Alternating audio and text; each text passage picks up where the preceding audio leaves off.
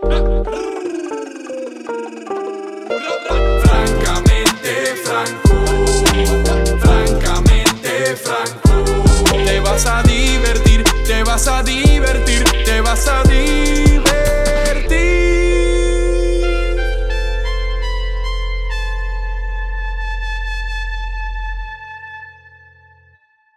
Otro episodio aquí de Francamente Franco. Les queremos desear a todo el mundo un feliz año nuevo. Merry Christmas. El 2020 viene duro, duro, duro y estamos todos llenos de electricidad. Y en el día de hoy yo estoy eléctrico. Tengo los- las venas así como corriendo, Cuidado. como si fuese una batería de Duracell. Porque estamos con nada más y nada menos que con Didi Romero, la actriz, la cantante, la influencer, la multitalentosa Didi Romero. Gracias por estar aquí con nosotros. Gracias a ti por la invitación. Sorry que te estaba pichando todos los mensajes. Bien cabrón. Es que fue mala mía. Es que Yo son la tuve muchos. que secuestrar.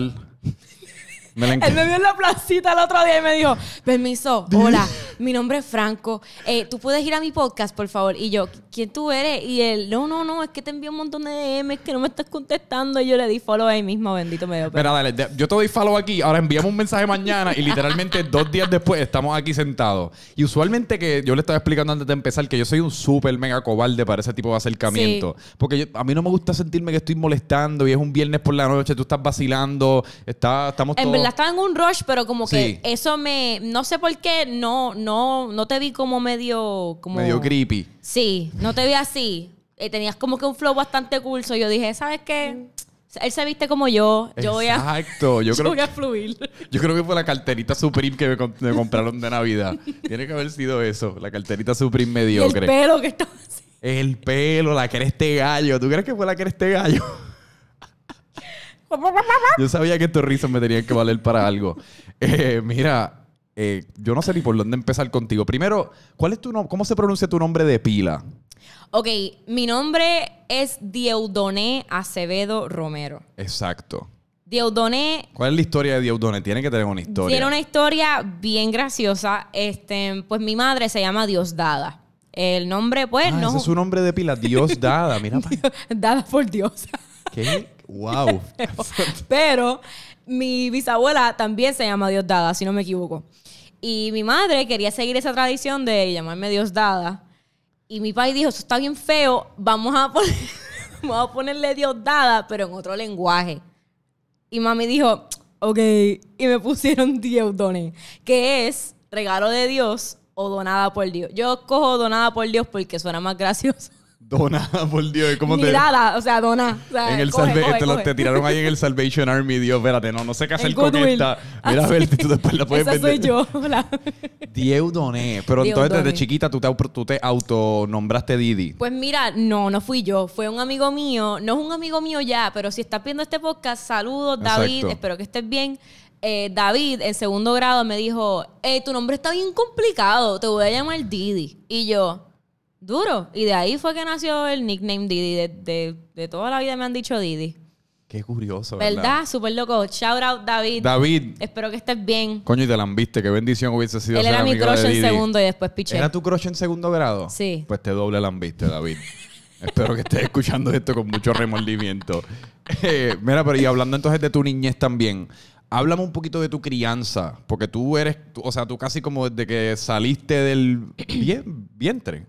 ¿Esa es una palabra? ¿Esa es la palabra correcta? Yo creo que sí. Desde que salí, desde Está que bien, aquí viniste al somos mundo. mediocres. Sí, pues desde Ajá. que viniste al mundo, eh, estás casi como cantando, estás casi como actuando, o sea, Sí. te estás desempeñando dentro, de- dentro de todos estos, estos campos creativos. ¿Cómo comienza eso? O sea, porque co- tu mamá es merenguera, tu mamá es animadora, una figura Sí. pública, tu abuela, si no me equivoco, es conguera, le da las Duro. congas, así que, tengo claramente... un callo aquí por su culpa, porque cogí clases de conga con ella y no vuelvo. Eso, No. eso es literalmente eso es un, eso es como para suicidarse. Bueno, yo la- el, el año nuevo pasado, eh, o sea, despidiendo del 2018 al 2019, pues yo estaba tratando de animar la fiesta con las panderetas. Y yo soy una mierda en eso. Yo solamente sé tocar una, creo que es la de pum pa, pum pa. Esa que le da así, no Ajá, sé ni cuál es. chiquita. Pero ya cinco minutos, o sea, a los cinco minutos esa pandereta estaba llena de sangre. O sea, pasó de ser ¿Y tú, marrón Whiplash, claro la película? a rosita. Y yo así sangrando, pero no, me rehusaba a quitarme. Pásame un pitorro, puñeta, que vamos a animar esta fiesta. Pum pa, ¡Feliz Navidad! ¡Feliz Navidad! Diablo. Así con la cara llena de sangre como American Psycho parecía eso. Dedicación, pasión por lo que te gusta. Pero, pues entonces, ¿cómo? Háblame, porque tienes ese lineaje, pero entonces háblame un poquito de cómo te interesas por este mundo. ¿Qué vino primero? ¿El talento, el interés, todo eso? Pues la, el, definitivamente correr la familia, Sí. eh, eso, la música, la actuación fue después. Pero, pero la música siempre estuvo en mi familia. Eso fue lo primero, entonces, la Sí, música. la música, cantar, cantar y bailar. Eso me encantaba. Cuando yo era, bueno, de lo que me decía, yo no me acuerdo, pero mi- cuando yo era mi bebé, y yo cuando yo era bebé, pues mi madre me decía que, que me trincaba cada vez que había música. So, me, me ponían merengue o salsa o algo así, hacía como, como que me trincaba. Pero porque, o sea, porque tenías, sentías Porque una me- necesidad innata porque de no cantarla. sabía cómo moverme ni nada porque yo era recién nacida, o sea, era una Ah, bebé. ok. Y yo me trincaba así como, ¡my God, me encanta! Pero, Yo pensaba que ajá. era como te trincabas casi como un adicto si le ponen un trago de whisky al frente, como necesito bailar Exacto, como que, "Oh merengue. God", me encanta, sí. Pues así mismo era. Y, y después mami me enseñó Sesame Street y me enamoré de Elmo. Y ahí fue cuando empecé a cantar y bailar con, con los Ok. puppets. Nunca Barney, siempre Sesame Street. Barbies fue como. No, que- Barney, Barney, Ah, Barney. Barney me daba como que un poquito de miedo. Ok, entendible. Yo era más de Barney porque yo era un, un bebé, por no decir un demonio, bebé, un bebé inquieto. Y la única manera de mi mamá para tranquilizarme era poniéndome en un mantito en el piso fue con Barney en la televisión. Era como único me hipnotizaba. Es Aparte que de eso, Barney si no, está un poquito raro. Él es, él es medio extraño. uno estudia todas esas cosas, de- o sea, after the Sí, fact, cuando uno se pone viejo. especialmente los Teletubbies, era un poquito backtrip. Bueno, hay un montón de. Los Teletubbies, yo creo que es como un. In- hay como una relación romántica, sexual entre todos los ¿Verdad? Teletubbies bien Me da extraña. un poquito de temor, No sí. sé exactamente cómo lo hacen porque no aparentan tener como ningún. Y no tienen rostros. No tienen So, rostros. Nadie va a saber ¿Quién ¿Cómo es quién? O sea, tienen, tienen caras, pero se ven todos iguales. Después había como que un vacuum, ¿verdad? Como que eso no me era, recuerdo tanto. Yo nunca. era un vacuum ¿Sí? perro. Era un, Un show. perro. Era bien tripioso. Yo creo que eso hipnotizaba a los niños bien duro porque yo me quedaba siguiéndolo. Sí. Y mami, hello. Yo creo que esos programas los desarrollan casi como psicólogos de niños. Porque están diseñados, yo creo que el color scheme, Yo los creo que son los personajes, la música. Lo...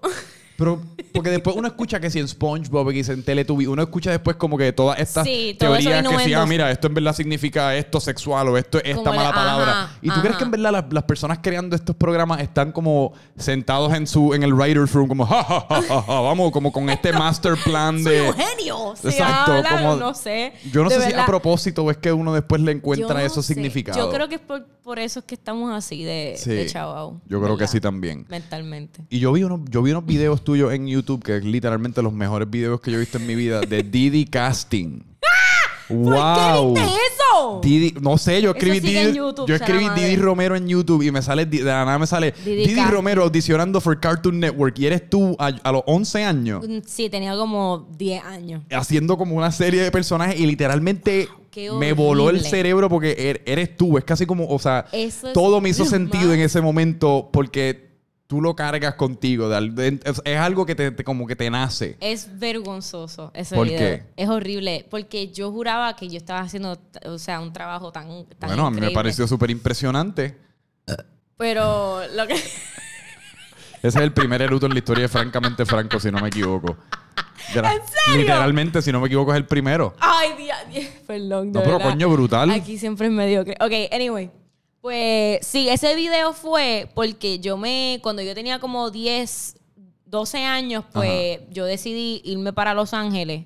Bueno, no fui yo, pero decidimos irnos para Los Ángeles como por un verano o algo así para audicionar para Disney. Pero yo no sabía tres carajos de, de audicionar y de, de actuación en televisión, nada de, nada de eso. Yo no sabía nada de eso. Así que yo llegué sin ningún pensamiento. Yo llegué, pues, improvisando. y me castearon para Groundlings Camp, que es un grupo de improvisación. Sí, en Los Ángeles. Ajá, Bien famoso. to- todos, todos eran chamaquitos que han hecho televisión en Nickelodeon, en Disney, pero eran unos pros. O sea, Ah, pero esta es la versión porque yo sé que existe Growlings para adultos, como que de ahí pues, salen un esto montón de era los para comediantes. Nickelodeon. Esto era, Ah. este, no era auspiciado, pero era como que un show, es- este, con, colaborando con Nickelodeon. Ok. So, en parte, trabajé para Nickelodeon, pero yo era una mierda. O sea, yo era literalmente, la, yo creo que era la más chiquita de todos. Y yo no sabía de lo que yo estaba haciendo. Yo era un bochorno, en verdad. Pero, pero fue una experiencia bien cool porque me di cuenta de que tenía que aprender mucho más. Y se lo dije a mami. Y ahí mami dijo: Pues quédate aquí en Puerto Rico, gradúate, vete a la universidad, no cojas tan rush. Y así mismo fue. Me estudié teatro musical, me gradué y ahora estoy aquí. Pero ¿y cómo. ¿y cómo tú perfeccionaste el inglés? Porque eso fue una de las cosas que Ah. también me voló la cabeza, porque a esa edad ya tú hablabas un inglés casi como de Sí. americana. Yo empecé en Coupéville, que es una escuela privada bilingüe, y después me fui para la José Julián Acosta, que es una escuela pública especializada en teatro. Pero Sí. claramente, yo no sé si... Estudié a- el inglés mucho en, en Coupéville. El fue que yo Sí. perfeccioné el inglés. Si no fuera por Coupéville, yo no estuviera hablando el digo, inglés. y, hasta cierto punto también como que el entretenimiento que uno consume de pequeño acaba siendo como un maestro de inglés de alguna manera. O sea, También. la televisión en Disney, inglés, la sí. música en inglés, Disney en inglés, como que uno está Exacto. constantemente repitiéndose eso en la mente. Sí. Eh, que yo creo que eso ayuda un montón, pero aún así, bien pocas personas aquí tienen un inglés así de... Y, y yo imagino que eso ha sido un asset bien brutal. Full. Porque No, te, ha, sí. te ha ayudado a transicionar a todo esto que estás haciendo ahora. Sí. Que casi que nada sería posible en realidad sin dominar el inglés como lo dominan, ¿verdad? Porque Sí. si no te limitarías a lo que son Ajá, producciones eh, hispanoparlantes. Sí. Y eso, eso me lo dijeron todos mis maestros. Me dijeron, ¿tú eres, puertorri- ¿tú eres puertorriqueña? Y yo, sí. Y ellos, you don't have an accent. Como que parece Middle Eastern, parece de judía, parece de Saudi Arabia, de Israel. Y yo, súper duro, pues tengo más papeles para hacer. Literal. Eh, Sí. Y pero entonces mencionas como que lo de lo de Nickelodeon, que pues como hab- hab- hablamos de tu mamá y ella toma un rol como medio de manager, como estábamos diciendo antes sí. de empezar. Pero ¿y cómo se daba, cómo, cómo era la dinámica mientras venías creciendo? O sea, ¿esto era todo como ella respondiendo intereses que tú tenías y cosas que tú querías hacer? ¿O también ella como que más o menos te presentaba oportunidades que y te, y te convencía de alguna manera o te, o te decía que eran buenas para ti y entonces tú le hacías caso? Un poquito de las dos. ¿Cómo funcionaba esa dinámica? Pues mami eh, es más, obviamente es más madre que, que manager, full. Pero, pero mami es básicamente la vocecita acá atrás. Ella siempre me decía lo- los consejos ideales, ¿me entiendes? Como que ella, ella me decía, cuando me pasó eso de Groundlings de, de, de Los Ángeles, que me quedé allá, este, ella me dijo, tú puedes quedarte ahí, pero tú no vas a poder estudiar, no te vas a graduar, no vas a ir a la universidad y, y cómo te vas a preparar, cómo tú vas a ser igual que todos esos chamaquitos, porque ellos tienen tutoría y ellos tienen escuela, pero tú no estás estudiando ahora. So, ella, ella básicamente me, me dijo que terminara de estudiar y, y después que, que tengo todo el tiempo del mundo. Y así mismo fue, ¿verdad? Y ella no era la que me daba los roles ni, ni las audiciones ni nada por el estilo. Ella, ella era la que me decía, esto suena ok, esto suena, eh, no sé, pero trátalo, inténtalo ver. Y ella es como que la... Ella es la, la... Sí, es como que mi conscience. Ella, ella me dice que está mal y que está bien. Digo, pero, Soy y- más madre que manager, full. pero, pero de, de- de cierta manera, tú siempre has estado como preparándote para esto que estás em- viviendo ahora Sí. y empezando a vivir ahora, que es como una carrera que va en súper ascenso porque te cambiaste de... Estaba, de Coupéville fue que te cambiaste a la escuela en el Pío de San Juan. Sí, a que la es una, escuela, es una escuela especializada en drama, ¿verdad? Yo nunca había... Teatro. ¿Cómo teatro. es que se llama? La José Julián Acosta y Calvo. Él literalmente está al frente de la Plaza Colón, al lado del Tapia. Ese Ok, ya. edificio. Sí, porque yo- es la- yo soy malísimo con los nombres No, de las plazas. No, es que Yo me siento como bien mierda de puertorriqueño cuando, ah, sí, porque va- da- tira- das a la izquierda en la Plaza Colón y entonces te, empiezas con la, te encuentras con la Plaza Ok, esa es Hernández la plaza y la con Plaza de. Alma. Y yo siempre estoy así como, como ahorita contigo que me estabas hablando de West Side Story y por un segundo, prete- o sea, él me dijo, hablando claro, eh, yo, yo nunca he visto West Side Story, pero eh, me lo imagino. Y yo, y yo pensaba que eso iba a ser un issue, porque obviamente... No, yo no soy así de freak. No, yo soy freak del teatro musical, pero hay, hay, hay gente que es de que mega Sí. freak, mega freak, de que si te equivocas en la lírica te mandan para el carajo. Y yo venía esta mañana preocupado porque yo lo he comentado antes, no sé si en el podcast, pero que yo no soy tan fanático de los musicales. Me gusta más el Ajá. teatro musical que las películas musicales. Las películas musicales no necesariamente no me Algunas fascinan. veces son un poquito trilly, ajá. Y no es tanto porque sean trilly, pero es por la misma razón que no me encantan las películas de muñequitos. Digo, me gustaban, me gustaban mucho de pequeños, pero yo tengo como esta hiper necesidad de que lo que yo esté. ¿Qué? Me tiró un gas. ¿Qué? ¿Qué? El segundo gas que me tiró. Ese es el segundo, pues. Haz un countdown. Vamos, Ah, le, le tenemos que poner un numerito aquí en la parte izquierda de abajo en la pantalla. Ajá. Eh, Los muñequitos. Los muñequitos de pequeño me encantaban. Yo me creía que yo era Woody. O sea, Woody de, de Toy Woody. Story, claro. Yo ¿Y me vestía de él todos los Halloweens. O sea, me encanta. Pero de viejo, como que yo siento esta hiper necesidad de relacionarme y sentir alguna, algún punto de conexión con el contenido que estoy consumiendo. Y por eso me gustan un montón las películas trágicas de amor o lo que fuese. Porque es como, es una historia bien humana, que yo creo que a todos hemos sentido esa emoción en algún momento. Versus que a veces con los musicales me parece como tan foreign este Ajá. concepto de que ah, estamos hablando y de la nada, ¡boom! Estamos, bail- estamos cantando y bailando y salen. Sí. Y eh, hay una coreografía y salen bailarines y los meseros se convierten como en los Jabberwockies y está todo el mundo como. Eso, se- Bailando, como eso no pasa en la vida real, pues se me hace difícil hace tener ese punto de conexión con los personajes. Sí. Ahora, el teatro musical sí me gusta un montón y siempre me Te da sorprende más, un cuando. poquito exacto. más de, de razón para hacerlo, porque es un Sí. teatro. Exacto. Te entiendo. Y me pasa a mí también. O ¿De sea, verdad? eh, por ejemplo, Hairspray. ¿Tú has visto Hairspray? Nunca he visto Sea la Hairspray. madre. ¿Qué musical tú has visto en película? Musical. Mano, no te sabría decir ahora mismo. Ni de Miserable. No. Disney. Disney. Disney. Yo no sé si Beauty and the Beast era un musical. Beauty, sí, Beauty and the- Todas esas películas de Disney de muñequitos Exacto, pues yo creo que esos son, esos son mis puntos de referencia más Sí, con, lo- con los pues, musicales. pues en la universidad también te enseñan eso, que es como que cómo tú vas a conseguir eh, la manera de hacer que no se vea cursi, como, como weird. sí. Porque siempre que van, ok, si tú lo notas en el teatro musical, cada vez que, que tienen un cierto tipo de diálogo y después they burst into song, Y los meseros se convierten en los Jabberwockies. Exacto. Pues tú tienes que conseguir la manera de, de- de justificar eso. So, siempre que están bursting into song es porque se sienten de algún tipo de, de- de modo. O sea, por ejemplo, este, en, en La Sirenita, cuando Úrsula está hablando con Ariel y le dice, chica, lo que pasa es que yo he hecho esto por tanto tiempo y todo lo... O sea, these es como que... O sea, ella está explicándole, ¿me entiendes? Ajá. Todas las canciones son con un objetivo. Es bien estúpido. Yo no sé cómo la gente lo puede hacer realista. El musical nunca... Alguna, ok, los musicales algunas veces no son muy realistas, que digamos como Hairspray. Eso es un poquito muy... ¿De qué se trata. Hairspray? Dame el, el- Wow, el hay muchas elevator cosas. pitch. Pues la protagonista Tracy Turnblad, eh, pues su sueño es estar en el Corny Collins Show, que es ¿En el qué? en el Corny Collins Show, ok.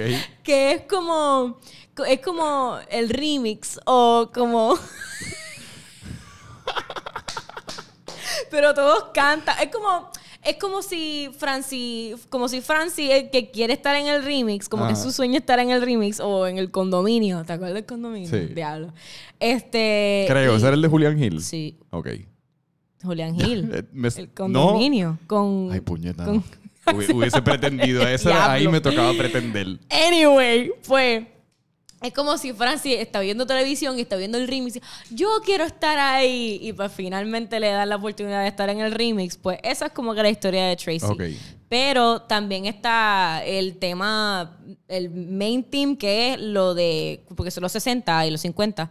Pues que los negros y los blancos están, obviamente no están unidos. Sí, está la segregación Ajá, todavía. Exacto. So, ella no entiende eso. Y hay algo en el show de Corny Collins que se llama Negro Day. Que eso es que tienen un día nada más en la semana para los negros. Ok. Que es algo súper loco. Que es como que, what the fuck, ¿me entiendes? ¿Qué carajo? Pero estaba pasando hasta Pero hace estaba como pasando, 60 exacto. años. Y ella dijo, ¿y por qué no hacemos un show todos juntos? Y ellos le decían como que loca, are you crazy? Como que tú estás loca por carajo. Pero este es como es como ella va haciendo que eso pase, ¿me entiendes? Fíjate, en los musicales siempre hay un elemento como de trayendo a distintas culturas o a Sí. distintas... Porque usualmente siempre es como el, el mecánico pobre que vive por ahí enamorando a qué sé yo quién carajo, a la, a la Duchess of Cambridge o whatever, y se la, le arregla el carro porque ya se le acaba de explotar no, la mentira, goma. yo estaba pensando en Magic Mike. Yo no sé por qué yo estoy pensando en eso, perdón. Hay un musical Mike. de Magic Mike. Anyway, ajá. Yo creo que esta es la perfecta oportunidad entonces de hablar de tu obsesión con las princesas de Disney. Wow, ok, so, sí, yo me crié viendo Disney. O sea, Ajá. yo me las sé, todas. Em, y ¿Cuál es tu favorita? De todas las princesas, Sí. Mulan. Mulan. Mulan. ¿Por qué? Porque ella es una badass. Porque la tipa literalmente se vistió como hombre y nadie se dio cuenta que era, que era una mujer hasta el final cuando le vieron las boobies. Ella Eh, se vestía como hombre. ¿tú, no vi- ¿Tú nunca viste esa película? Sí, yo vi Mulan. No, en verdad que no vi Mulan. ¿No viste Mulan? Digo, ¿En la vi de serio? pequeño, pero no me recuerdo. Ok, pues a la- ellos se dan cuenta que es una mujer cuando el capitán Shane pues va al, al- a la casita Ajá. que para chequear si está bien, porque acabaron una, una mini guerra y le, y le partieron el culo a Mulan. Pues, pues ella estaba acostada y cuando Capitán Chan entra, ella está como que ¡ay, entró! Y se sube y tiene como que las bandanas estas de, de cuando te tienen una herida Ajá. en el pecho y se le ve que tiene seno. Y el what the fuck. Boobs, boobs, El dijo, boobs, "Tetas". senos, tetas, tetas, suenan las, suenan las alarmas, tetas, eh, uh, tetas. Pero Ven. oye, ahora que lo pienso, está como que bien. Eso, eso es como not Disney. No, Me acabo de dar cuenta de eso. sí. Ella se sube y él ve que, el que ella tiene seno. Eso es pornografía Oh para my infantes. God, hemos, hemos craqueado el code. Sí. Yo no sabía. Diablo, ahora es que me di cuenta de eso, está bien loco. Así que tú dirías que tu sueño es ser una princesa de Disney. Full. ¿Cuál? Definitivamente. Mulan quisiera ser. No, no puedo ser Mulan porque si soy Mulan me, me mandan para el carijo. Pero, porque no Te sé. van a cancelar. Disney contrata a mujer blanca para protagonizar a Mulan. Yo- yo soy Didi Romero cancelada. Didi Romero trending. Didi. Ahí. Didi Romero es over party en Twitter, jurado. Ay, es la gente, de gente de Twitter que me ama. Este, pues no, yo sería Jasmine, pero ya la hicieron. Amén. Pero supuestamente Lin Manuel está escribiendo un guion Me estabas diciendo. para una princesa latina nueva de. Y Lin. Manuel va a estar aquí en mayo Ay, no, venga, sí, estoy. No, yo estoy- viéndote. Mano, yo. es- ok, tú sabes que es lo más loco. Ese Ajá. tipo es mi ídolo, ¿verdad? Ahora Pero mismo. eh, o sea, siempre. Ah, porque el otro día yo vi que tú titeaste algo como pronto voy a conocer a mi ídolo. Sí. Esa te referías a Lin Manuel Ajá, Miranda. Lin Manuel Miranda. Y te voy a explicar por qué el tipo es mi ídolo. Ok. Cuando yo, o sea, yo me crié con música y todo lo demás y la actuación y whatever, y me encantaba Disney y los, los shows, whatever. Pero yo nunca supe que era el teatro musical hasta que vi In the Heights, a mis nueve años. Que vino- vinieron a Puerto Rico. Qué chavienda me lo No. tragué el. Ese iba a ser el, ma- el tercero. Qué mierda. Ya mismo viene. Sí. Este, pues a mis nueve años, mi pai me llevó a ver In the Heights cuando empezó la gira de, de In the Heights con Lin Manuel. Él Ok. empezó aquí en Puerto Rico. Eso fue como en el 2010. Y yo tenía nueve años y lo único que me acuerdo era Lin Manuel como en los aplausos con la bandera de Puerto Rico. Y, y una lágrima así. Y, y eso es lo único que me acuerdo. Y yo dije, ¿qué es esto? Esto no, esto no es teatro, porque hay música. Y pa dijo, esto es teatro musical. Y yo, ok, so esto es lo que yo quiero hacer cuando grande. Sí. Y poco ahora- después fue que hiciste, poco después no fue que hiciste, porque a los nueve años tú hiciste tu primer teatro musical, ¿no? También sí, En hice el- la caperucita roja, Exacto. pero rockera. La caperucita roja versión punk. Como si la caperucita roja compra. Un poco de. Como si la caperucita compró su. No, espérate. Como si compró su caperucita roja en Hot Topic. Eh, sí, más o menos. La caperucita es un es como un cape. Eh, yo estoy confundido. Caperucita roja. cap- cap- Sí, ¿verdad? Es como una cosa. Ella se cubre con la capita roja, Con ¿no? la capa roja, Pues sí. la compró en Hot Sí. Topic, versión No sé punk. por qué ella es como emo. Versión emo. Ajá, ella era media rockera en, en ese musical, sí. Ok. Pero, y también el, el bueno, el, ella era rockera, pero el lobo era rapero. Eh, a diablo. So, era como ese. La caperucita roja y. Wiso. El domingo por la tarde ya cansado de curarme con la caperucita. eh, y enjuagando la caperu. eh, capo- Algo así. Algo así. Wow, debería ser rapero, en verdad. Yo lo he Deberías pensado. tirarte para los premios tu música. Lo he pensado. Lo urbano. Te me voy a- Y te yo- es más, entrevisto. yo voy de camarógrafo de ti esta vez. Literal. Y yo con Daddy Yankee, yo...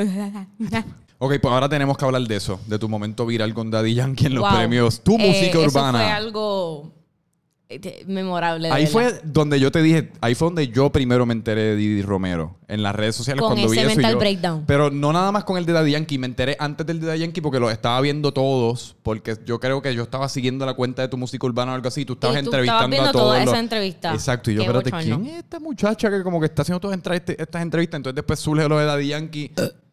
Tercero, mi número favorito, el 3. En serio, mi hijo el 8. El, no sé mi- por yo qué. nací el 3 de diciembre. Ah, ok. Pues Exacto. no, el mío no tenía justificación. Ajá. Ok. Pues, háblame de ese momento. Bueno, pues. ¿Fue a, mí- propósito o no fue a propósito? Es la mejor No fue a pregunta. propósito. En, en, en cierta parte sí, en otra parte no. Porque, ¿qué pasa? Cuando a mí, cuando a mí me llaman para, para ser la, la host de redes sociales, pues yo dije, ¿pero por qué? Ajá. Y, Pero, pero, ¿se- ¿segura? Hay mucha gente, como que. ¿Por qué? Gente buena que han. Te que puedo han hecho- recomendar, te doy referencia. Ajá, que han estudiado, ¿sabes? Comunicaciones, periodismo, que, que han hecho todo esto y yo no sé nada de eso. Pero yo lo cogí, vamos a ver, porque es una experiencia nueva. Y me dijeron, ok, so, para que sepa, eh, hoy viene Brian Myers, hoy viene Daddy Yankee, Osuna, este, también viene Olga Tañón eh, y yo. So, so, gente, gente que no es mediocre. O sea, so, vienen- so vienen los cangri, ¿me entiendes? Y, y ella, sí, sí, so, el- el- yo, nosotros vamos a llamarlo y tú los vas a entrevistar. Y yo, ¿qué, se- qué, qué- qué- ellos se, se supone que yo pregunté? Y yo, no, pregúntales como que cómo se siente. Y yo, mano, y sabes que en este género hay un montón de raperos, hay muchos muchos, que, que yo no sé cuáles son todos, ¿me entiendes? O sea, fue hasta el otro día que... Todos que- los que- días sale uno nuevo. Sí, mano, de verdad. y- Ay, ahora tenemos que seguir a, a Sí, este. no, y, y pues eso era mi error, que yo no sabía quién era todo el mundo. Pero poquito a poco me los estudié, poquito a poco supe quiénes eran, ahora estoy escuchando a Arel, ahora soy una cafre, ¿me entiendes? ¡Eh, a diablo! tú, tú venías guiando por ahí hoy, Darel. Niño Ah, yo- yo- García. Everybody go. Sí, exactamente. so, eh, pues yo era básicamente como que esa chamaquita que era como una fan de todas. ¿Me, me entiendes? Como que yo fui siendo yo, porque yo no soy ni, ni animadora, ni ho- yo soy así, yo no soy nada de eso. Nada, yo soy una mediocre. Por lo tanto, yo llegué siendo Didi Romero la mediocre, la fan de todos los tipos y la muchacha como Olga Tañón y Becky G, tú sabes, toda esa gente estaba ahí. Este, so, obviamente Daddy Yankee. ¿Quién no sabe El quién boss. es fucking Daddy Yankee? O sea, gasolina, o sea, que tiene que traer... O sea, el tipo es... ¡Wow! O sea, yo Casi hace, el, casi Sí. hace el que tire challenge ahí, culiao. Yo lo escuché, no sé si ustedes lo escucharon, pero tire- no, espérate, no. Abort mission. Abort. Y yo, no, no, no, no. pues Daddy Yankee, obviamente, si no sabes quién es Daddy Yankee, estás bien atrás y mereces morir. Vives debajo de una piedra. Ah, exactamente. So, cuando a mí me dicen, eh, hoy viene Daddy Yankee, yo dije, ¿tú quieres que yo entreviste a Daddy Yankee? Y ellos, "Ujú". Y yo, ok, duro, dale, súper normal. Y de repente me entró como que, como este, como este calentón aquí en el cuello, y, mi- mi voz empezó a temblar, y, y- y no sabía por qué, como que y después mis manos empezaron a temblar así, yo dije, puñeta, pero ¿qué está pasando? Y después me dijeron, ok, so Daddy Yankee no va a salir ahora, él tiene que ensayar, pero lo vamos a ver. Y yo, vamos a ver el show, vamos a ver el show de Daddy Yankee. Él está ahí en la. Y sí, él está ahí en el escenario. Y yo, ok, dale, vamos a verlo. Y yo me siento normal.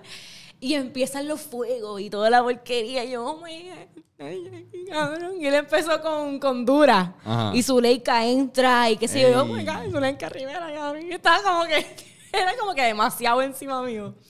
Y después me dijeron, ok, él ya terminó, vamos a correr. Y nosotros corrimos y como, como seis cámaras estaban backstage para, o sea, para entrevistar a Daddy Yankee. O sea, estaba Candela, estaba Telemundo, Univision, o sea, estaban todos, todos.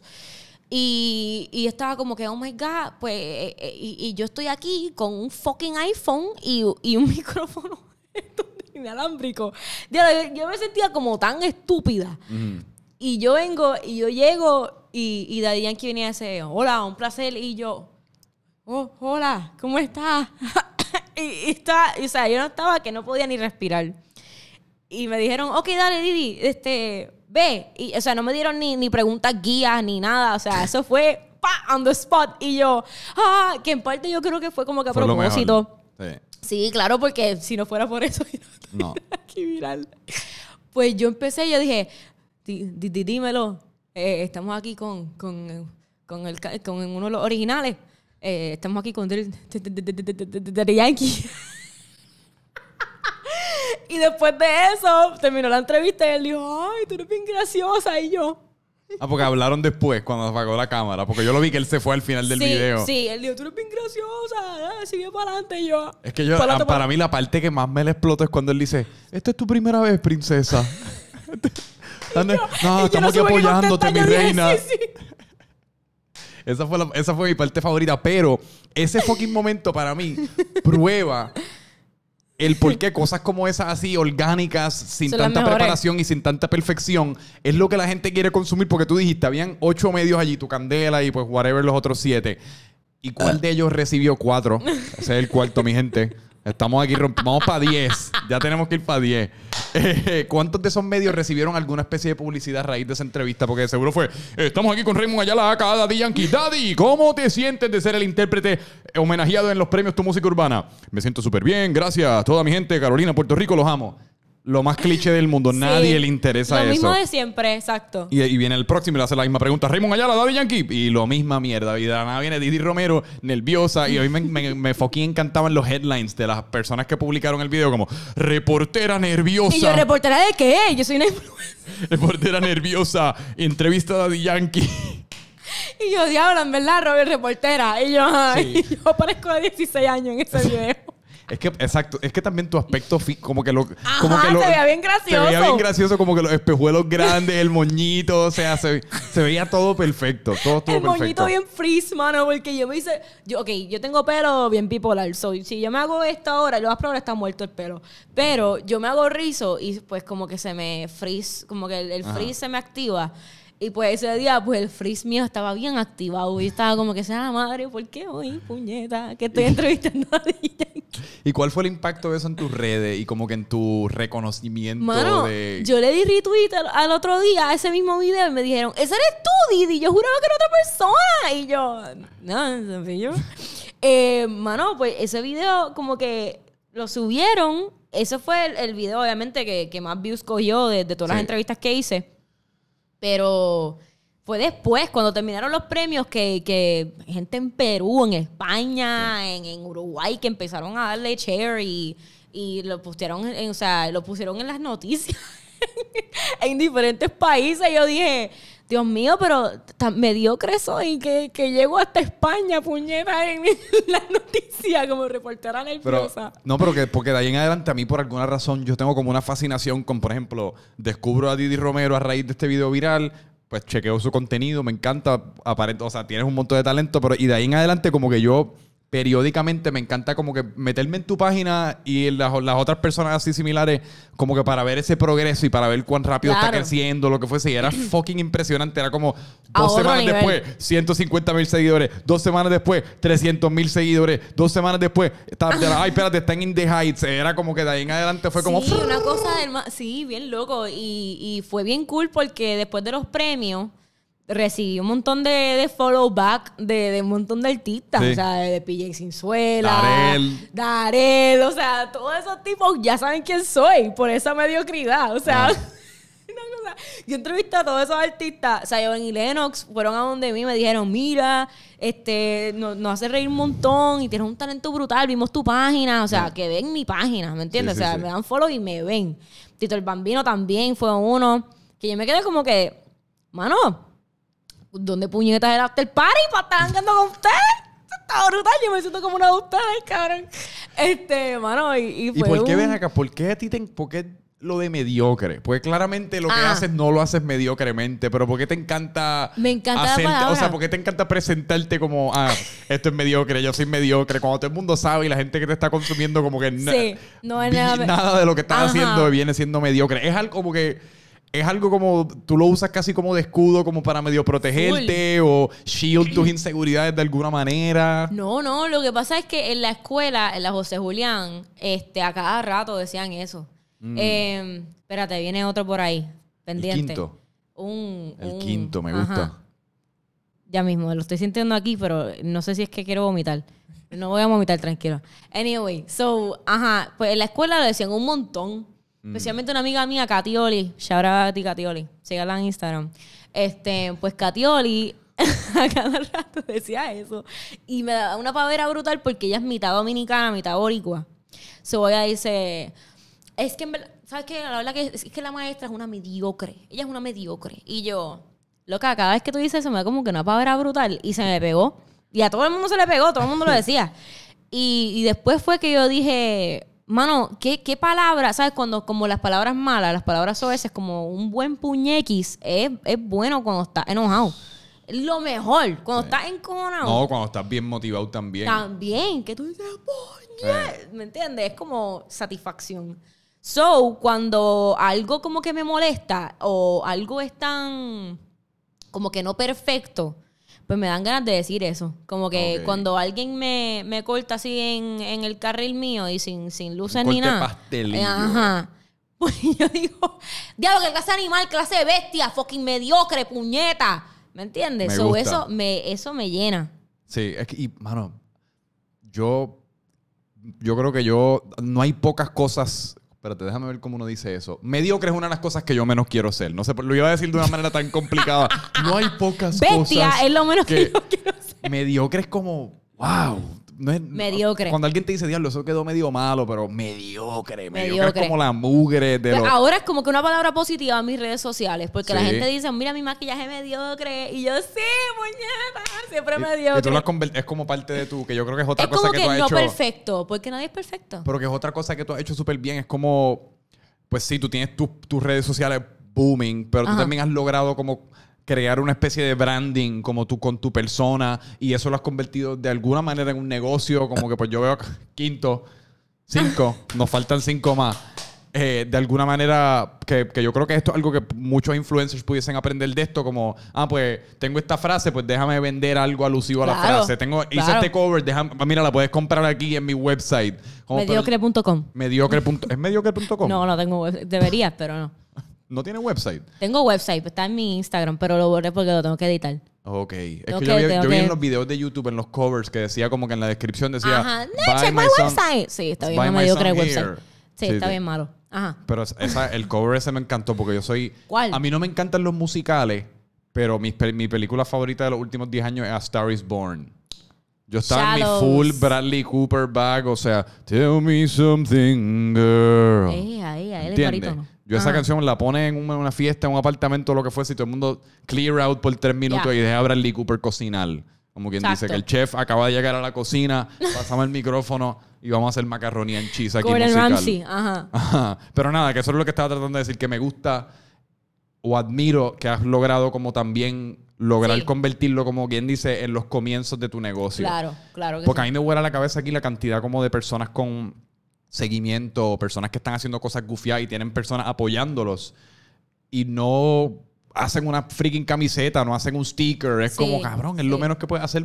O sea, Sí, pues, en, en verdad como que siempre, por ejemplo, Angie Rivers, bien amigo mío, Sí. o sea, casi hermano mío, pues él, él siempre quiso hacer eso de camisas y todo lo demás, pero él dijo, es que yo no quiero vender camisas porque yo no siento que yo, Angie, vendería camisas. Y yo dije, pues stickers, y él tampoco. tiene que ser algo genuino. Algo genuino que, que le sale como que de, de- que, que es algo que, que- mis fanáticos van a saber que, que yo vendo.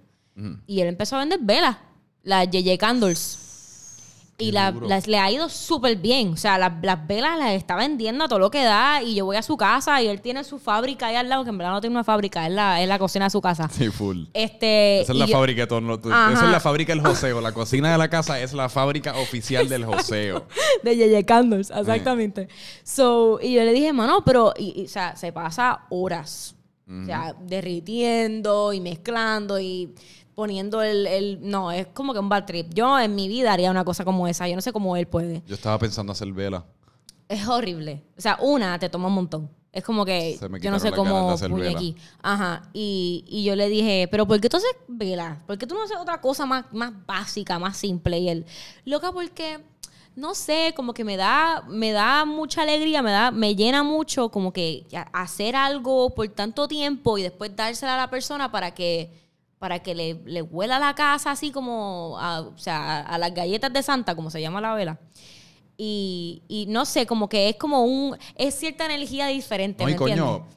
más allá de eso, o sea, tú crear un producto Sí, que otra gente quiere exacto, comprar, exacto. ese es el mejor sentimiento del mundo. Exacto. Porque uno, por más que sea, yo me imagino que te pasa a ti, que por más que ahora tú tienes este reconocimiento y están ocurriendo estas cosas en tu vida, tú sigues siendo Didi Romero de Correcto. Levitown, ¿me entiendes? Tú eres la misma nena que pues a los dos años se miraba en el espejo y sentías las inseguridades que sentía o pasabas por las cositas que pasaba. O sea, uno nunca deja de ser esa, de- deja de ser esa persona que a esa persona le vuela la cabeza que ahora de la nada, espérate, tú, me quieres, tú quieres comprar la vela que yo hice o tú quieres escuchar la canción que Sí. yo creé.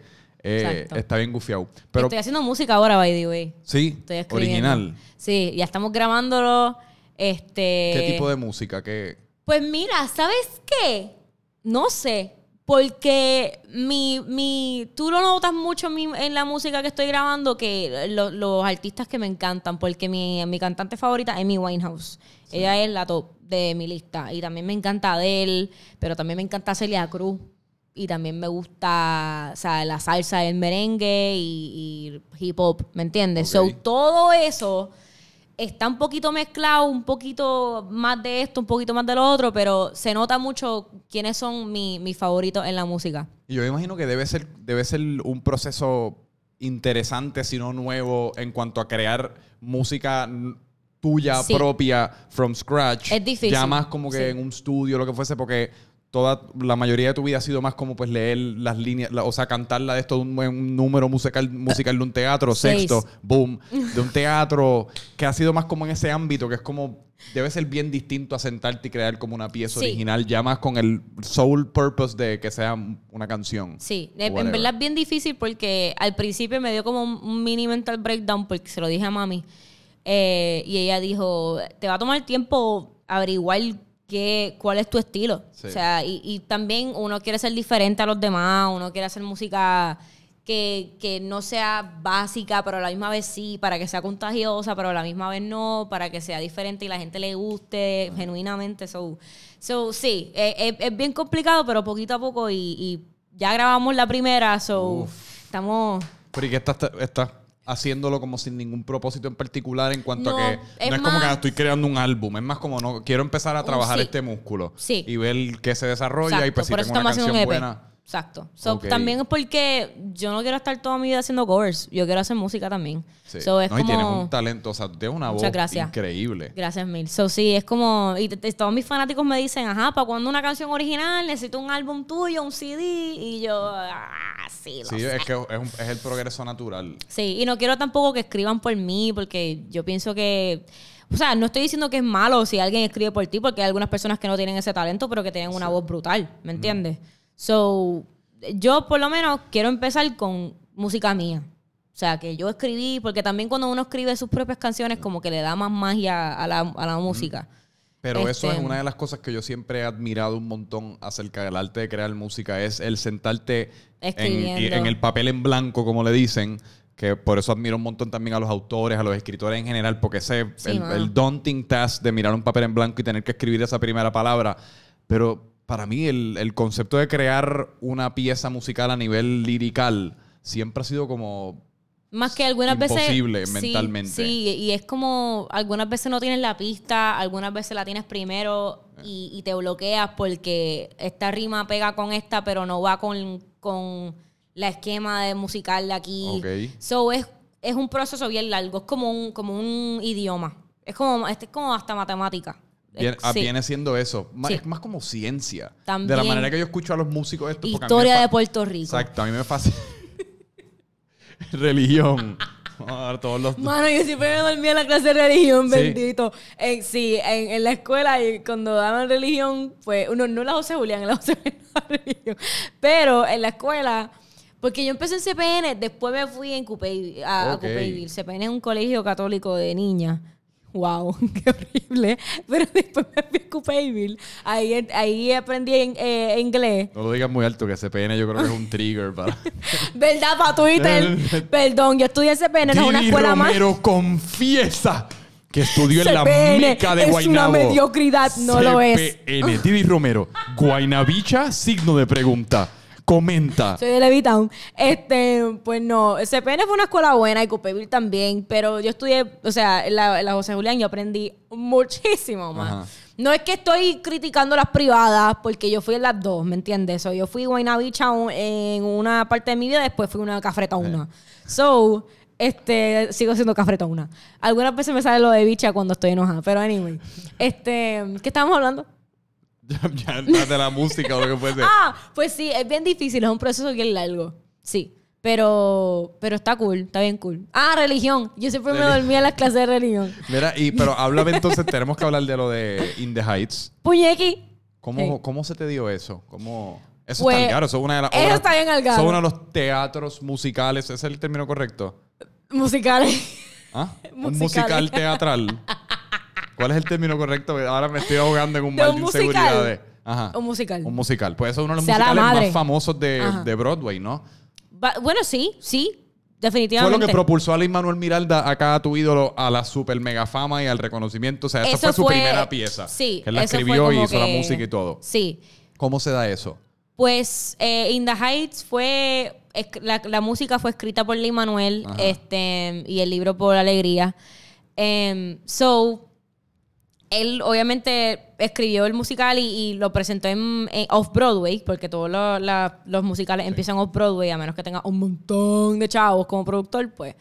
Pero él empe- empezó Off-Broadway y después lo pusieron en Broadway y fue un hit. Y ese fue la- el primer musical ever que, que se pegó así a, a ese nivel, a nivel Hamilton, que sea latino, porque no habían musicales latinos excepto West Side Story, pero no era un musical como In the Heights que se trataba sobre latinos trabajadores que, que hacían todo lo Sí, posible la para... experiencia de un latino que se muda, se muda a los Estados. Unidos buscando el. American Dream y se encuentra con la realidad de que no es tan peaches and cream como quizás uno lo veía en una película, sino que requiere mucho Ajá. más trabajo del que uno y, y anticipaba. fue, exacto, y fue el primer musical que, que los latinos no eran ni, ni gang members, ni drogadictos, ni narcos, ni, ni criminales, nada por el estilo.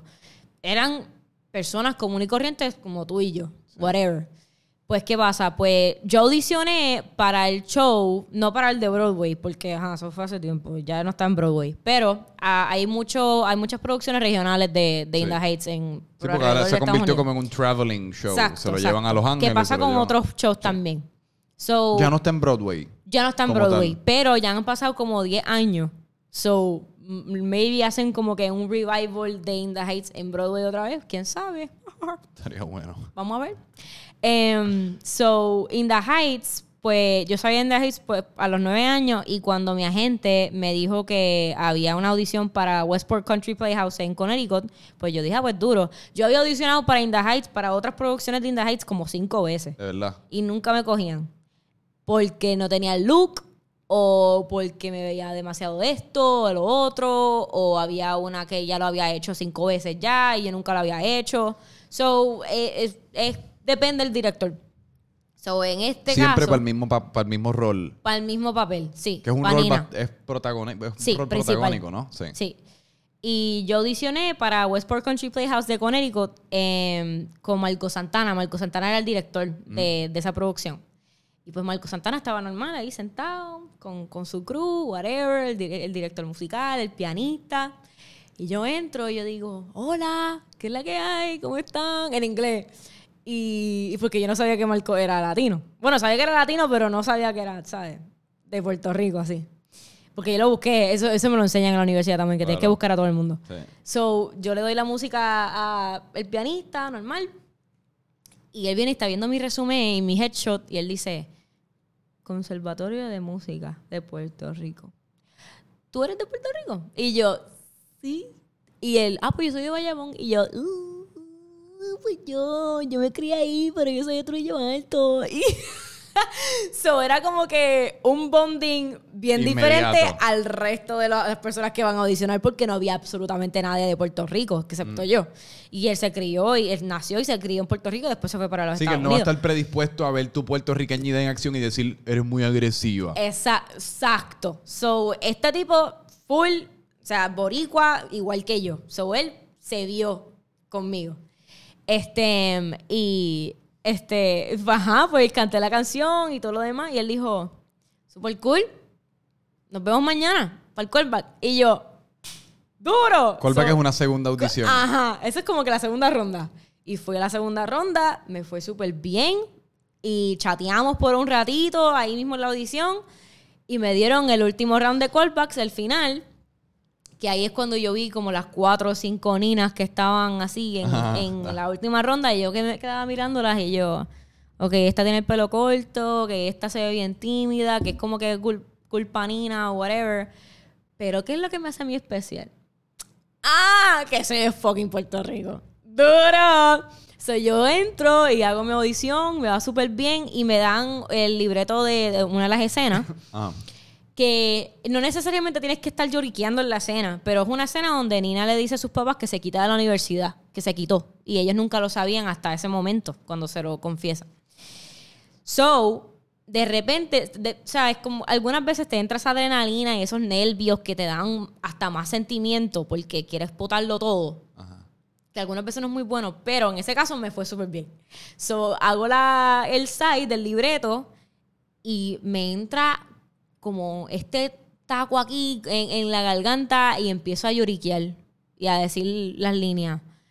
Y yo lo único que veo aquí O sea, como que... a físicamente, o sea, Físicamente habían lágrimas bajando. Sí, diciéndole a mis papás, me quité la universidad y, y- y todo, va a estar, todo va a estar bien, se los prometo, porque ellos económicamente no están bien, los papás de Nina. O sea, para nada. No pueden ni pagar un, un- un pan de agua. Ajá. Este, so, se le hace difícil decírselo. So, cuando me entra ese, ese lloriqueo, pues lo único que yo veo, ¿sabes? Cuando tú puedes ver a una persona así de, de, ser ojo, pues Marco, yo, yo veo a Marco haciendo así. ¿Tú ves eso? Y eso puede ser o bien bueno o O medio bien o malo, bien malo, como, y está. Literal. Y yo terminé la audición y Marcos dijo, "Está- eso estaba perfecto. Muchas gracias. Y yo, gracias a ti, perdón, como que me entró como que un demonio, perdón. y, yo, y me fui por el carajo. Y dos semanas después, pues me llamaron. Y ahí fue lo, mi debut de teatro musical en, en Connecticut. Y Marco iba a hacer la producción otra vez en, en Sacramento, en Broadway Music Circus, que es como el Broadway de California. Y después de ahí, pues Marcos me dijo, mira, lo van a hacer en Puerto Rico. Y Ender Vega, el productor, había visto ya la producción de In the Claro. Heights conmigo en Connecticut. Que él invitó al papá de Lin Manuel, a Luis Miranda. Y Luis Miranda me vio en Connecticut. Y ya. Y cuando yo voy backstage y cuando me dicen tienes que ir a, a tal sitio para comer, yo, ok, dale duro, vamos a todo, todo el elenco a comer y yo veo Luis Miranda con la esposa. Y, Y, tú yo, sabes quién es físicamente, tú lo claro, yo sé quién es fucking Luis Miranda porque yo... No, yo sé quién es, pero a- físicamente no sé si lo reconocería. Ah, no, es que se parece a Lin Manuel. O sea, es Lin Manuel con pelo blanco. Y, mano, yo vi a ese tipo y yo me quedé, ese es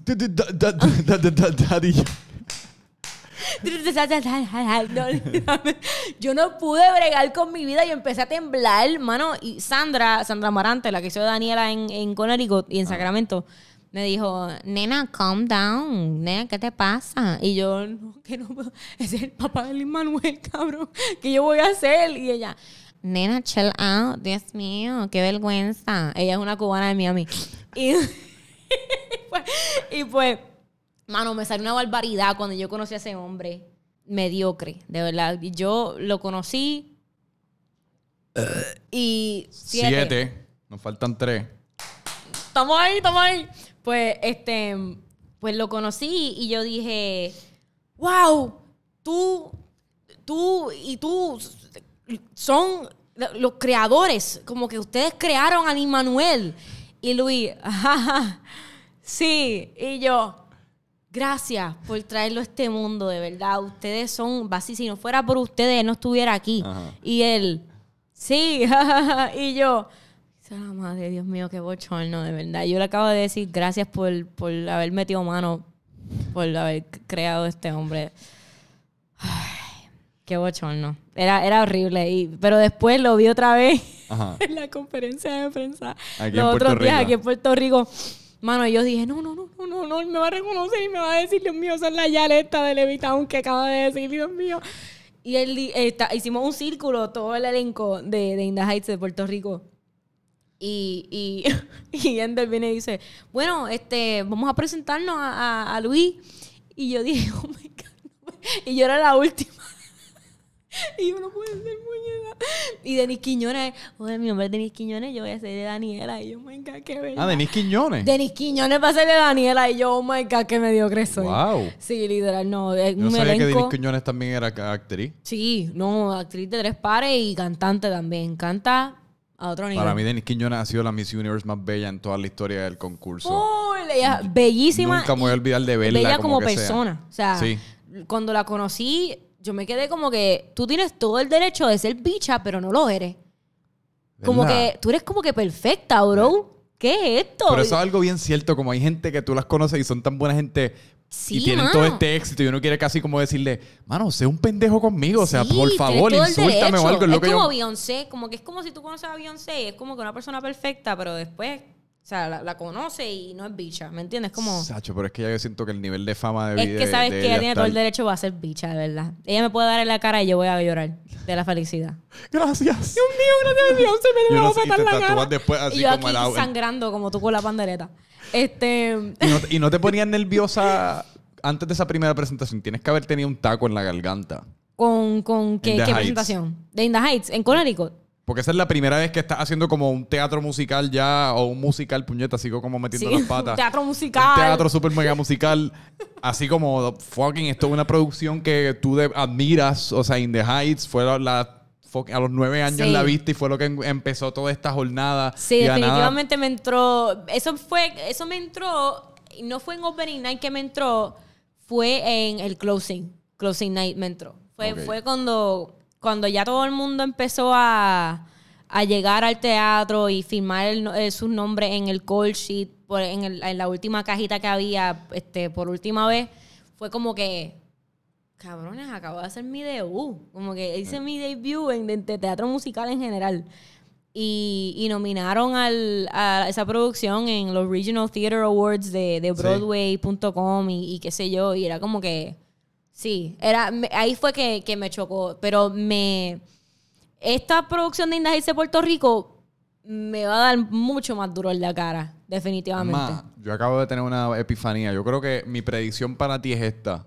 Te vas a ganar un EGOT. Esa es mi predicción para ti. ¿Te imaginas? Emmy, Grammy, Oscar, Tony. ¿Te imaginas? Yo me muero. Algaro. Yo, yo- o sea, yo, yo me acuerdo cuando Anne Hathaway se ganó un Oscar, Ajá. que lo primero que ella dijo fue, Mama, I did it. Y yo, ay, cabrón, voy a llorar. Y yo estaba llorando. Yo no me puedo creer. Yo estaba como que, wow, qué, qué emoción tiene que ser. Yo no, Mano, me- Meryl Streep, 18 nominaciones de Oscars. yo no sé, yo a veces pienso en esto como que What cuál sería, mi, ap- cuál sería mi approach para el speech. Sería uno, porque a veces yo pienso como que lo mejor es dejar que las emociones se apoderen de ti, como que... Hay gente que lo apunta, que yo diga, nah. como que expresar, porque a mí me encanta cuando uno ve como este, estas personas que uno las ve a través de las películas y uno las considera que son como robots perfectos y pues siempre todo well manicured y todo bien preparadito. Y cuando las de la nada los ves como con esa emoción que uno sentiría si se gana el premio primer lugar en el torneo de soccer en la aquí local 8, nos faltan dos. Eh, tú lo- y es como bien humano, volviendo a lo del el punto de conexión, eso, pero también están otras personas como me viene a la mente Sterling K. Brown, que da unos speeches siempre, al, o sea, súper conmovedores. O sea, es como este tipo, es como el Barack Obama de los actores y está aquí dando los mejores speeches del mundo. Que siempre, a veces yo los practico en la bañera y eso, pero no sabría cuál tú, sería mi approach. eh, gracias por este premio. Yo, yo estudié este para hacer este teatro musical. Damas y caballeros de la academia, les quiero dar las gracias a mi familia, mi amada. Gracias, Carol, a nuestros dos hermosos hijos, Franquito y Andrea. Gracias por mantenerme siempre humilde en la casa. Y yo, y yo. De. ya- Muchas gracias, no, gracias Luis Miranda por haber Y te creado tumban a la este música. hombre. Porque te tardaste demasiado. Didi Romero, damas y caballeros, gracias. Pausa, pausa comercial. Y yo, ¿por, Cuando pero ¿por qué me volvamos. cortan el monólogo? Cuando volvamos recordaremos a todas las personas que fallecieron este año en Hollywood. Le quiero dar las gracias. La verdad es que siempre lo ponen. Es El- horrible. Hacen un in memoriam de 8 minutos como... Ahora les vamos a dar una, una presentación PowerPoint de todos los cadáveres de Hollywood. Y todos un slideshow de como 100 personas muertas, cabrón. Sí, es una mierda. "Claro, pero ¿qué está viendo? Es todo horrible. Y todo el mundo... ¿Y yo qué? Ay, mira, pues para ir acabando, háblame de New York. Horrible. Te Yo lo a. New York. ¿No te gusta? En verdad me encanta, sí, me encanta Nueva York. Eh, permiso, estás texteando y yo No, estoy... no, estoy buscando, mira, Didi Podcast. buscando mis cinco apuntes. Mediocre 1, Daddy Yankee 2, 3 Crianza, 4 Didi Casting, 5 Negocio de Influencer. negocio. Eso se de llama influencer. preparación, damas y caballeros. Muchas gracias a mi familia. eh, pues, este, pues Nueva York, ¿cómo te explico? Es un love-hate relationship porque... Ah, Es bien intensa esa fucking ciudad. Correcto. Yo después de Sí. tres días es como, mano, sáquenme de aquí. Porque Es todo, o sea, todo. bajar de tu casa es como la cosa más in- intensa del mundo. Porque Sí. uno vive siempre en el en un quinto un piso que no tiene elevador y tienes que, ay, es como subir Sí. la... Por eso me encanta, en verdad. O sea, yo soy una persona que es bien rápida y bien como... Como me dice mi mamá, mi mamá dice que yo soy bien ahead de- del, del tiempo. O sea, como que yo ten- ya estoy bien adelantada. Y. Ya pa' ti es siempre Marte. estoy... ¿Qué? Ya para ti es Marte. No es domingo. Estamos grabando esto domingo, pero Didi ya estamos en marzo. pues pues para mí, yo siempre estoy súper como que bien activa. Como que yo no puedo estar eh, sentada en un sitio por mucho tiempo porque me va a dar estrés. Ok. Y pues Nueva York es una ciudad así, que todo el mundo está siempre haciendo algo bien individual, siempre está fast pace. Es una ciudad eh, que está en estrés todo el tiempo. Sí. Esa es la parte que no me gusta. No es tanto el fast paced, es como la Sí. energía. La energía es una energía que me causa estrés a mí porque yo soy bien Sí. susceptible a la, a la energía externa. Como si tú estás de mal humor aquí ahora mismo, Te va a mí me, va a empezar a dar un poquito de estrés porque, espérate, y digo ¿cómo algo, hacemos? ¿cómo le Ajá. apaciguo el estrés? Digo un chiste, no digo un chiste, quédate Exacto. callado, Franco, no digas nada. Eso Sí. como que me da estrés y Nueva York es como bien rough. La gente Sí. como te choca, salta el medio, es como todo el mundo... Es bien individual. Hay tanta gente, pero a la misma vez no hay nadie, porque es como uno. Es imposible estar tan solo como uno está en Nueva York rodeado de millones de personas. Tienes Pero que no tener una personalidad extremadamente grande para no sentirte solo en Sí. Nueva York. Alguna, o sea, yo, que, que yo soy una persona súper independiente, que yo me manejo sola, o sea, yo, a mí me encanta estar sola, me fascina estar Es sola. lo mejor. Literal, Es yo vivo sola en Nueva es York. que la compañía de uno es uno, es- uno, es uno, uno es el mejor. Es Ni- como, sí, no, mi mi mejor mejor am- amigo viene siendo Franco. de verdad, a veces yo pienso como, coño, estoy interactuando con esta persona, preferiría estar interactuando con Franco, que es como tanto más cool. Pero yo, nada, exacto. Pero, pues- eh, pero uno tiene que socializar. A veces uno se puede enamorar Sí, demasiado si de se- uno, exacto. Y después uno, espérate, llevo tres días aquí nada más que con Ay, Franco. que no he comido en cuatro días. Ajá, sí. pues, pues, no, mi mejor amiga me lo dice. Ella me dice, yo no sé cómo tú puedes estar viviendo sola en Nueva York. O sea, yo, yo vivo en un estudio en Nueva York. O sea, eso es como que para matarse. O sea, la renta, primero que todo, la luz, el agua y, y más que está en Nueva York, que es... Yo vivo en el hood de Nueva York, yo vivo en Harlem. Y que estoy buscando apartamento nuevo para Washington Heights, para Mm, para estar con mi familia, exacto, con los latinos. Sí. Literal, me lo estoy viviendo. Este, pero sí, tienes que tener una personalidad súper grande para estar, se- no- para no sentirte solo en Nueva York, porque ¿Y en, Nueva York y en qué, ha tu- en qué te ha ayudado la experiencia de ir? ¿Cómo es que se llama la escuela? Art, AMDA, American Musical and Dramatic Ameri- Academy. ¿Y en, en qué ha mejorado eso?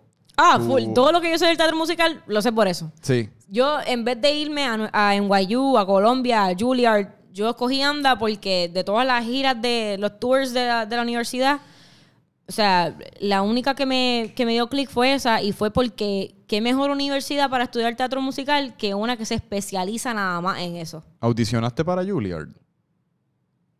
No. Esa siempre es como que... ¿Cuál es la...? Hay una película que El es como... acceptance rate de Juilliard es 0.6%.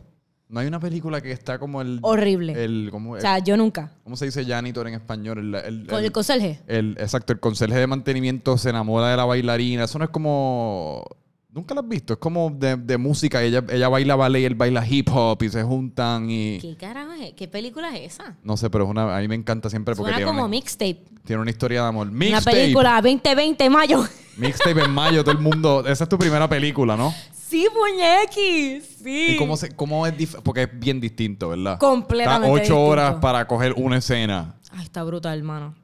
Es ¿Dónde la grabaron? La grabamos en diferentes locations, pero, location, eh, pero lo, lo grabamos mayormente en el Conservatorio de Música, Ah, porque es una, es una producción puertorriqueña. local de aquí.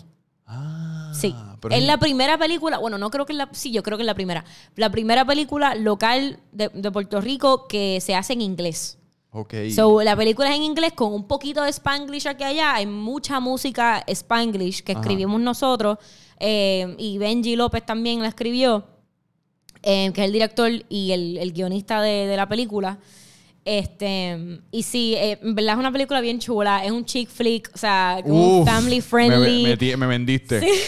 Chacho, chick flick es mi es género bien favorito. high school. Es, Tienen que película- cambiar ese término porque los chick flicks yo creo que a los hombres les gustan más que a las ¿En chicks. serio? ¿Te gusta Mean Girls? Claro. ¿En ¿Cómo serio? no si te dijo ahorita que me fascinan todas las tramas estas de teen de high, school, drama. Qué brutal. Pues, ¿tú has visto Heathers? Nunca he visto Heathers. Está en Netflix. Esa es mi chick flick favorita. Es ¿Sí? Dark Comedy. La única que me con falta Winona que- Ryder. A mi, a mi edad, 20 años tenía. ¿Cómo se llama? Heathers. Heathers. o Heathers. Heathers como el nombre. Heathers. Heathers como la cabeza. Como el nombre. Ok, como nombre, Heathers. Pues Y la es, voy a es chequear. una película... Es como Mean Girls, pero con un twist de, de, de Dark me falta también Clueless. Clueless nunca la he Clueless visto. es buenísimo. Clueless me falta. Es media extraña al final, pero sí. me gusta. Pero nada. Sí, Heathers es más extraña, yo creo. Pues Pero- mixtape. Mixtape, pues es una película este, que Benji López escribió con un span de 10 años.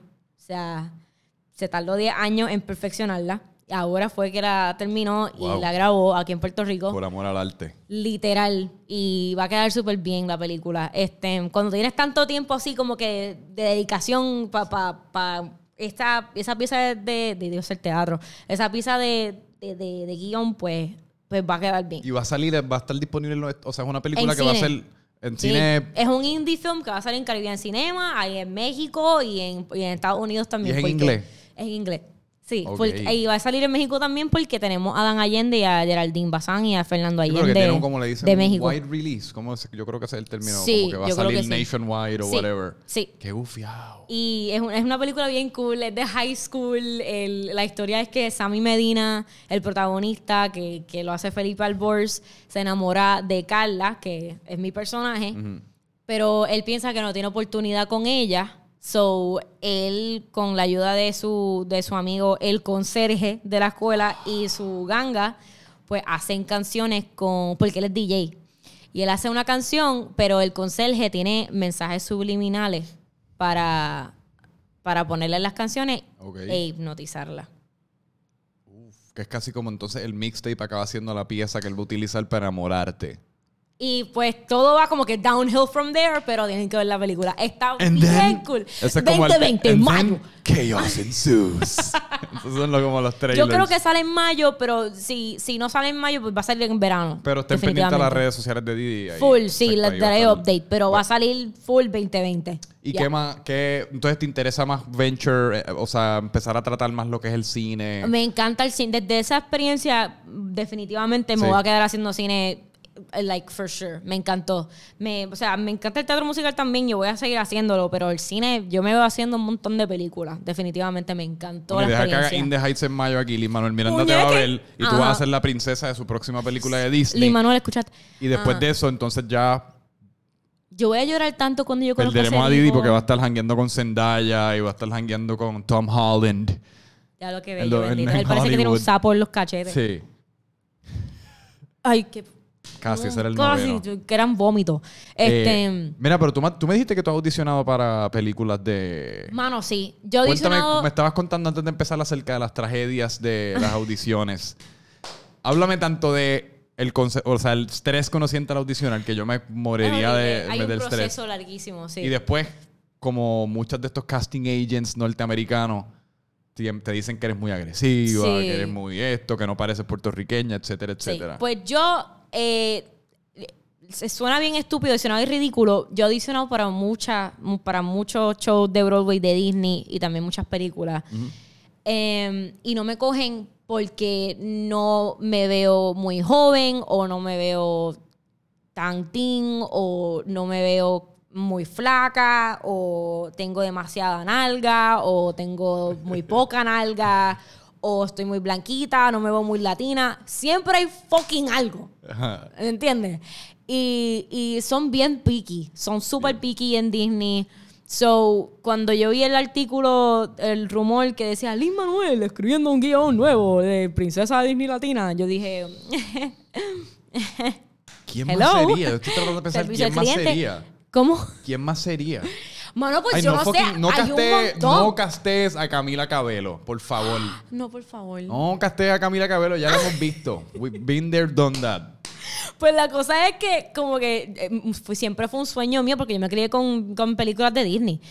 Un sueño mío fue hacer, o sea, una princesa de Disney. Y todos mis maestros me han dicho, tú puedes ser una princesa de Disney, pero tienes que dejarle de, de- tienes que dejar de ser tan agresiva, como que es muy y yo, de verdad, audicioné para Jasmine. ¿Y qué otra princesa están? No, o sea, Jasmine es una bicha. Es una agresiva. O sea, la tipa dice como que yo no me quiero casar con este tipo, cálmate. Como que ella es así. Sí. Y yo, pues normal, lo hice así mismo. Y no me acuerdo. Yo detesto a la gente que le dice a uno como, tú puedes ser esto, pero deja de hacer esto. Como, no, yo- o sea, porque tú me estás prácticamente diciendo que deje de ser yo. Correcto, sí. Actuación. Este, pero sí, eh, eh, siempre es un estrés adicional. También para, para Broadway también es igual. O sea, siempre hay algo que no, que no cliquea con el, con el director. Pero como por ejemplo con, con In the Heights. O sea, me pasó con el resto de todos esos directores que no me cogieron para esas producciones de In the Heights. Pero ya que carajo, me importa tres carajos. Ya voy a hacerlo ahora en Puerto Rico. So, exacto. Y Lin Manuel va a estar. So, es como que. Durísimo, pues yo estoy súper motivado, voy a ir. Sí, mano, tienes que verla. En verdad te va a Sí, gustar un la voy a montón. ver. Te va a gustar mucho el teatro musical. El teatro musical. Pues mira, donde ya nos quedamos. Hay un montón de que pudiésemos hablar, pero lo dejamos para una próxima vez. ¿Cuál Ya cuando te casteen en, en la película de Disney, Mano. por favor. Yo tengo No. las pestañas, puñequi. Yo tengo Sí, las pestañas pero para ser una venimos princesa y, y Disney. hablamos de eso aquí an- justo antes de que salga la película, porque ya después, ¿me entiendes? Ahora viene y sale el artículo. Ah, Disney Princess Latina, ya escogida y no soy yo. Y yo. Gracias, Lin Manuel, por el apoyo. Espera hasta mayo, Luis Manuel. Esto es lo único que No, yo voy a. De verdad, yo voy a conocer a ese tipo. Yo voy a llorar. O sea, yo, yo ni sé cómo yo voy a reaccionar, pero No, yo estoy que- segura. No, pero tienes que, tienes que canalizar Mano, ese es que yo sé lo que yo le quiero decir, pero es que yo sé que no me va a salir. como Pues, me va a salir como pum. Daddy Yankee. Porque, mano, o sea, eh, o sea que, que yo vea a ese tipo a mis nueve años y que yo lo vea ahora, ¿me entiendes? Que, que lo vea ahora, que él me va a ver a mí en el escenario haciendo de Nina Rosario, que en parte el personaje lo escribió, o sea, con, con, porque e- es él, Nina Rosario es él porque él se fue de, de su comfort zone a, a cumplir sus sueños y todo lo demás. Él fue como que el, la, el hope del barrio. Y tú, yo, yo El tenía la misma experiencia. El de Levitown. el orgullo de Levitown. Levitado, literal, representado. Pues sí, pues es como que a otro nivel. Y ese tipo me va a ver y yo voy a estar llorando. Voy a tener, me voy a hacer kaki. Está brutal. Bueno, pero es parte de ese genuino y ya. Imagínate que en la, en la reunión del elenco, la primera reunión, que, que Ender, el productor, estaba hablando, sí, que él va a estar ahí en el Opening Night, va, va a estar en alguno de los ensayos. Yo empecé a llorar. Wow. Yo creo que lo mejor, que, digo, yo no sé si lo mejor, pero quizá una buena estrategia es como tratar de manipularlo para que primero te vea como Nina y que ya venga con ese como, wow, ¿quién Es que, carajo no, es es que yo no lo puedo conocer ahora. ¿Me entiendes? Y ya, no y ya después de que te vea de Nina, pues cuando te, cuando te vea y te conozca, ya va a tener como ese trasfondo en su mente y él quizás va a empezar a llorar.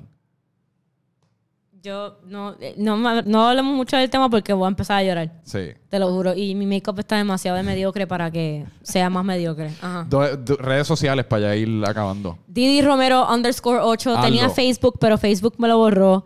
Este. Cha- qué charritos son. mediocre. ¿Sabes por qué me lo borraron? ¿Por qué? Porque eh, yo hablé con Rebeca de Facebook. Porque yo, yo estaba en customer, whatever the fuck. Ajá. ¿Cómo es que se dice? No sé, no me acuerdo. Customer service. El support inbox. Customer support. Ajá, que te, whatever. un- te abre una ventanita abajo en la computadora. Ajá. Ay. Y yo, ay, ayúdame. Pues, ajá. la misma mierda le dije, mira, soy una mediocre, ayúdame. Y ella me dijo, ay, te la borraron eh, y están en todo lo correcto because you violated los copyright, este, uh, um, no, los los rules of responsibility y rights o whatever. So que yo dije, ok, que qué regla en específico de todas esas fucking reglas yo Ah, rompí. quizás fue los y covers. qué video.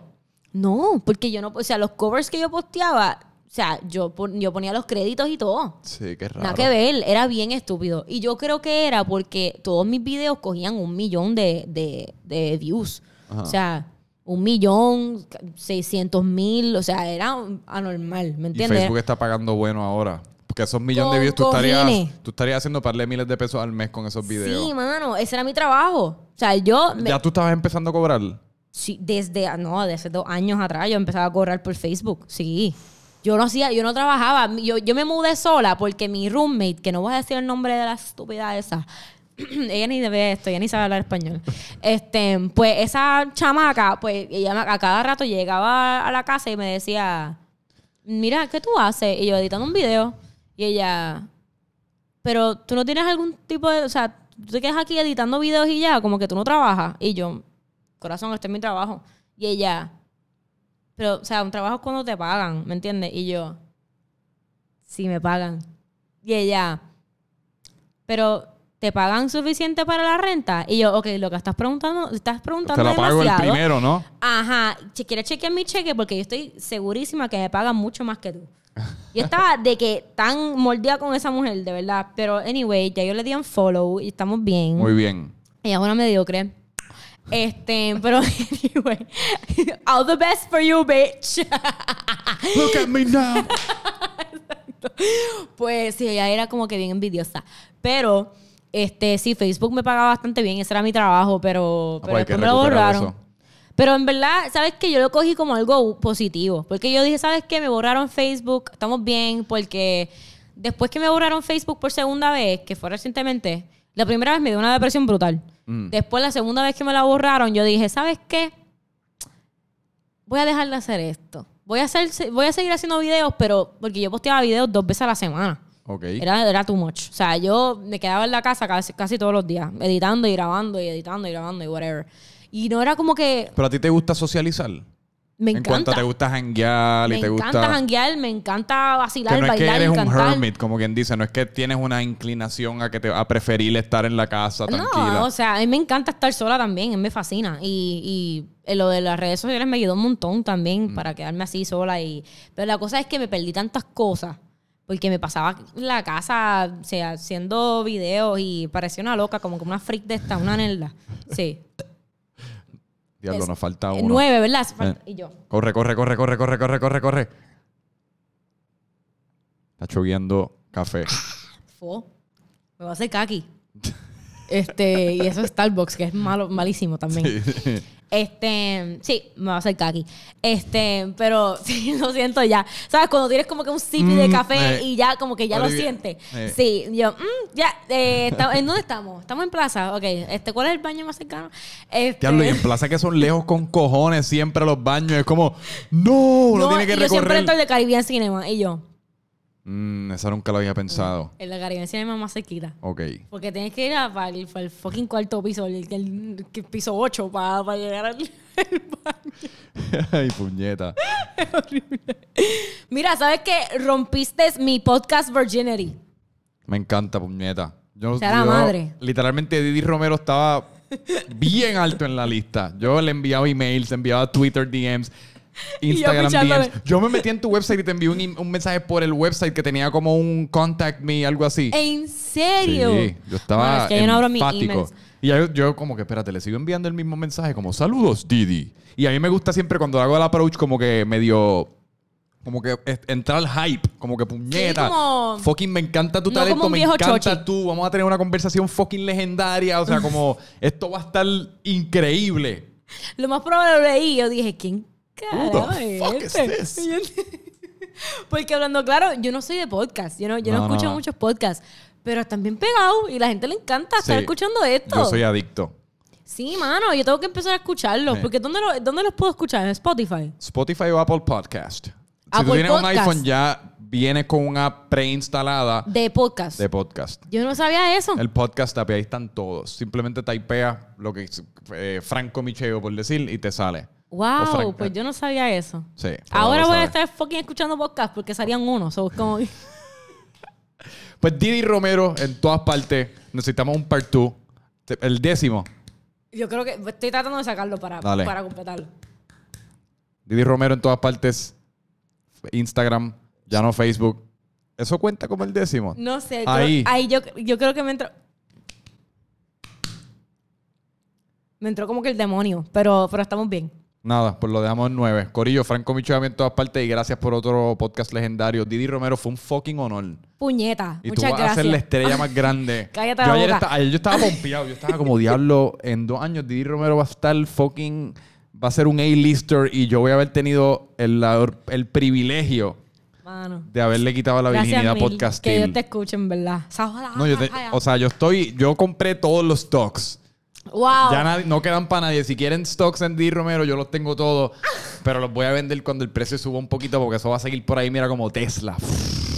Como Tesla. Ya, ya lo tuviste. Perdón por interrumpirte. Ok, ¿tuviste el, el, el video de Tesla de, Sí, del claro. tipo que, que. Diablo bendito, Cool. qué bochorno. Qué bochorno. Francamente, Franco Didi Romero en la casa. Bye.